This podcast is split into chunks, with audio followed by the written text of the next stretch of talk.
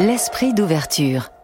Misaki et Méliné Manouchian font leur entrée au Panthéon mercredi. Hervé Gardette. Robert Badinter pourrait suivre, Emmanuel Macron en a émis le souhait, mais à quoi bon panthéoniser? Que dit ce rituel républicain de l'état de la société française? Le Panthéon, un miroir tendu aux Français ou à ceux qui les dirigent? Nous en débattrons ce dimanche en compagnie d'Anne-Lorraine Bujon, Jean-François Colosimo, Thierry Pêche et Christophe Prochasson. L'Esprit public, ce dimanche à 11h sur France Culture, franceculture.fr et l'appli Radio France. Pinocchio C'est Pinocchio Qu'il est beau Qu'il a fière allure Pinocchio, une adaptation du célèbre roman de Carlo Collodi, réalisé par Cédric Ossir, avec l'Orchestre Philharmonique de Radio France et les magnifiques illustrations d'Amélie Videlot. Je t'ai fait comme tu es, Pinocchio. Tout de suite, je t'ai aimé de tout mon cœur. Pinocchio, un livre CD coédité par France Culture. Suis-je bien un vrai petit garçon?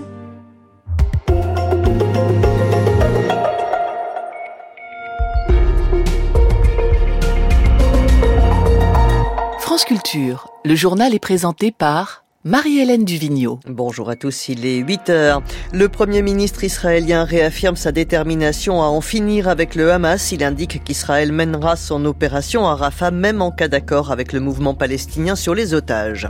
L'Ukraine, pays le plus miné au monde, presque deux ans après le début de l'invasion russe, environ un tiers du territoire serait contaminé par des engins explosifs.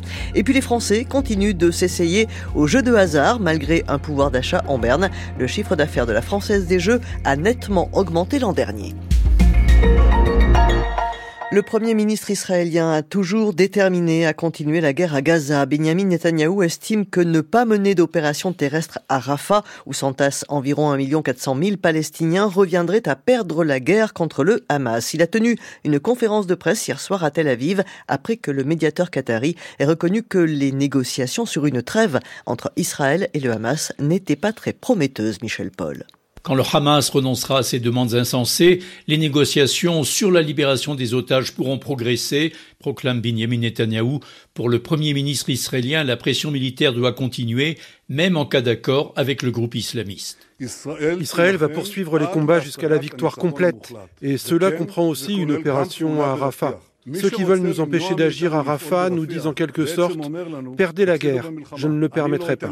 Un règlement du conflit ne pourra se faire que par des négociations directes entre les parties, dit encore Benjamin Netanyahu. Nous ne céderons à aucune pression. Sous ma direction, Israël continuera à s'opposer à une reconnaissance unilatérale d'un État palestinien. Des propos tenus par le Premier ministre israélien alors que des dizaines de milliers d'Israéliens ont manifesté ce samedi soir à Tel Aviv et dans d'autres villes contre son gouvernement et pour la libération des otages. Michel Paul de RFI à Jérusalem pour France Culture.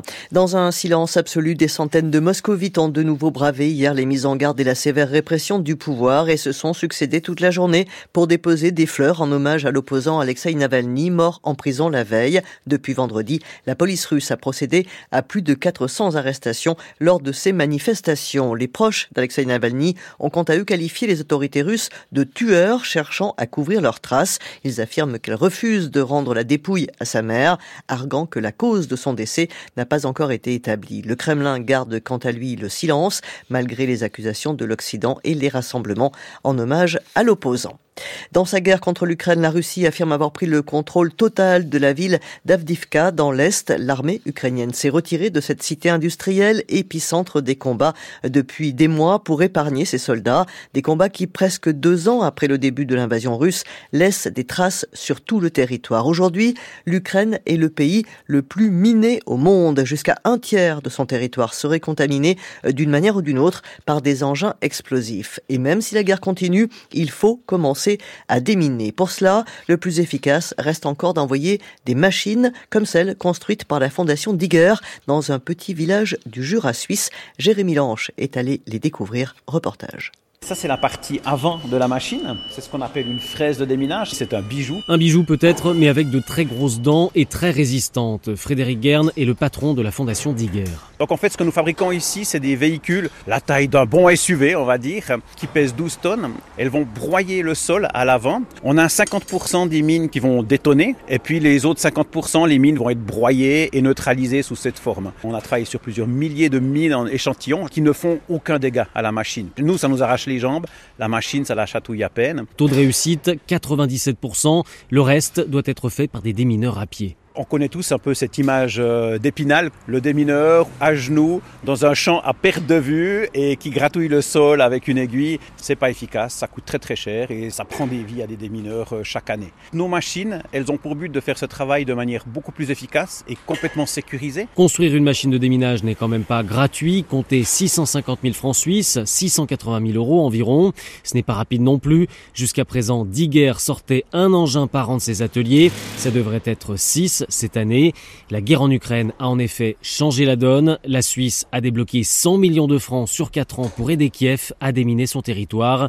Une aide bienvenue et tout à fait compatible avec la neutralité suisse. Hier soir, le président américain Joe Biden a indiqué avoir dit à son homologue ukrainien sa confiance dans la poursuite de l'aide militaire américaine à Kiev, actuellement euh, bloqué au Congrès participant à la conférence de Munich sur la sécurité. Volodymyr Zelensky a lui lancé un nouvel appel pressant à ses alliés occidentaux, en premier lieu américains, pour qu'ils lui livrent plus d'armes, notamment celles de longue portée, et des munitions. La Française des Jeux vient de dévoiler ses résultats pour 2023 et ils sont très bons. Un chiffre d'affaires de 2 milliards 621 millions d'euros, soit une hausse de 6,5% par rapport à l'année précédente. Malgré la baisse du pouvoir d'achat et l'inflation, les Français continuent donc de jouer Agnès Soubiran. Et ils sont même de plus en plus nombreux à avoir joué au moins une fois l'an dernier. 27 millions de personnes, en moyenne 5 euros par semaine. Cela représente tout de même au final 20 milliards d'euros dépensés, malgré la baisse du pouvoir d'achat et l'inflation alimentaire. Ce qu'explique Stéphane Palaise, la PDG de la Française des Jeux. On a constaté qu'effectivement, les gens maintenaient leurs dépenses de jeu parce qu'elles représentent une toute petite partie de leur budget.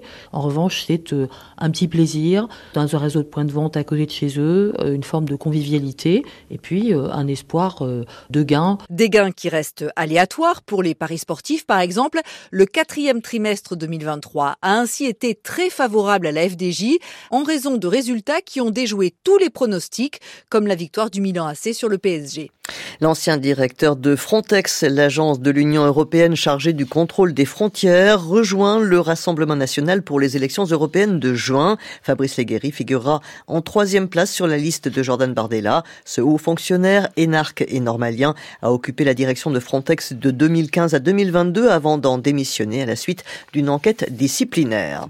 Le temps aujourd'hui gris et humide sur une large moitié nord avec tout de même quelques éclaircies dans le nord-ouest, plus lumineux au sud où le ciel se couvrira en fin d'après-midi. Les températures au meilleur de la journée, 11 à 16 degrés du nord-est au sud-ouest jusqu'à 18 à 20 le long de la Méditerranée.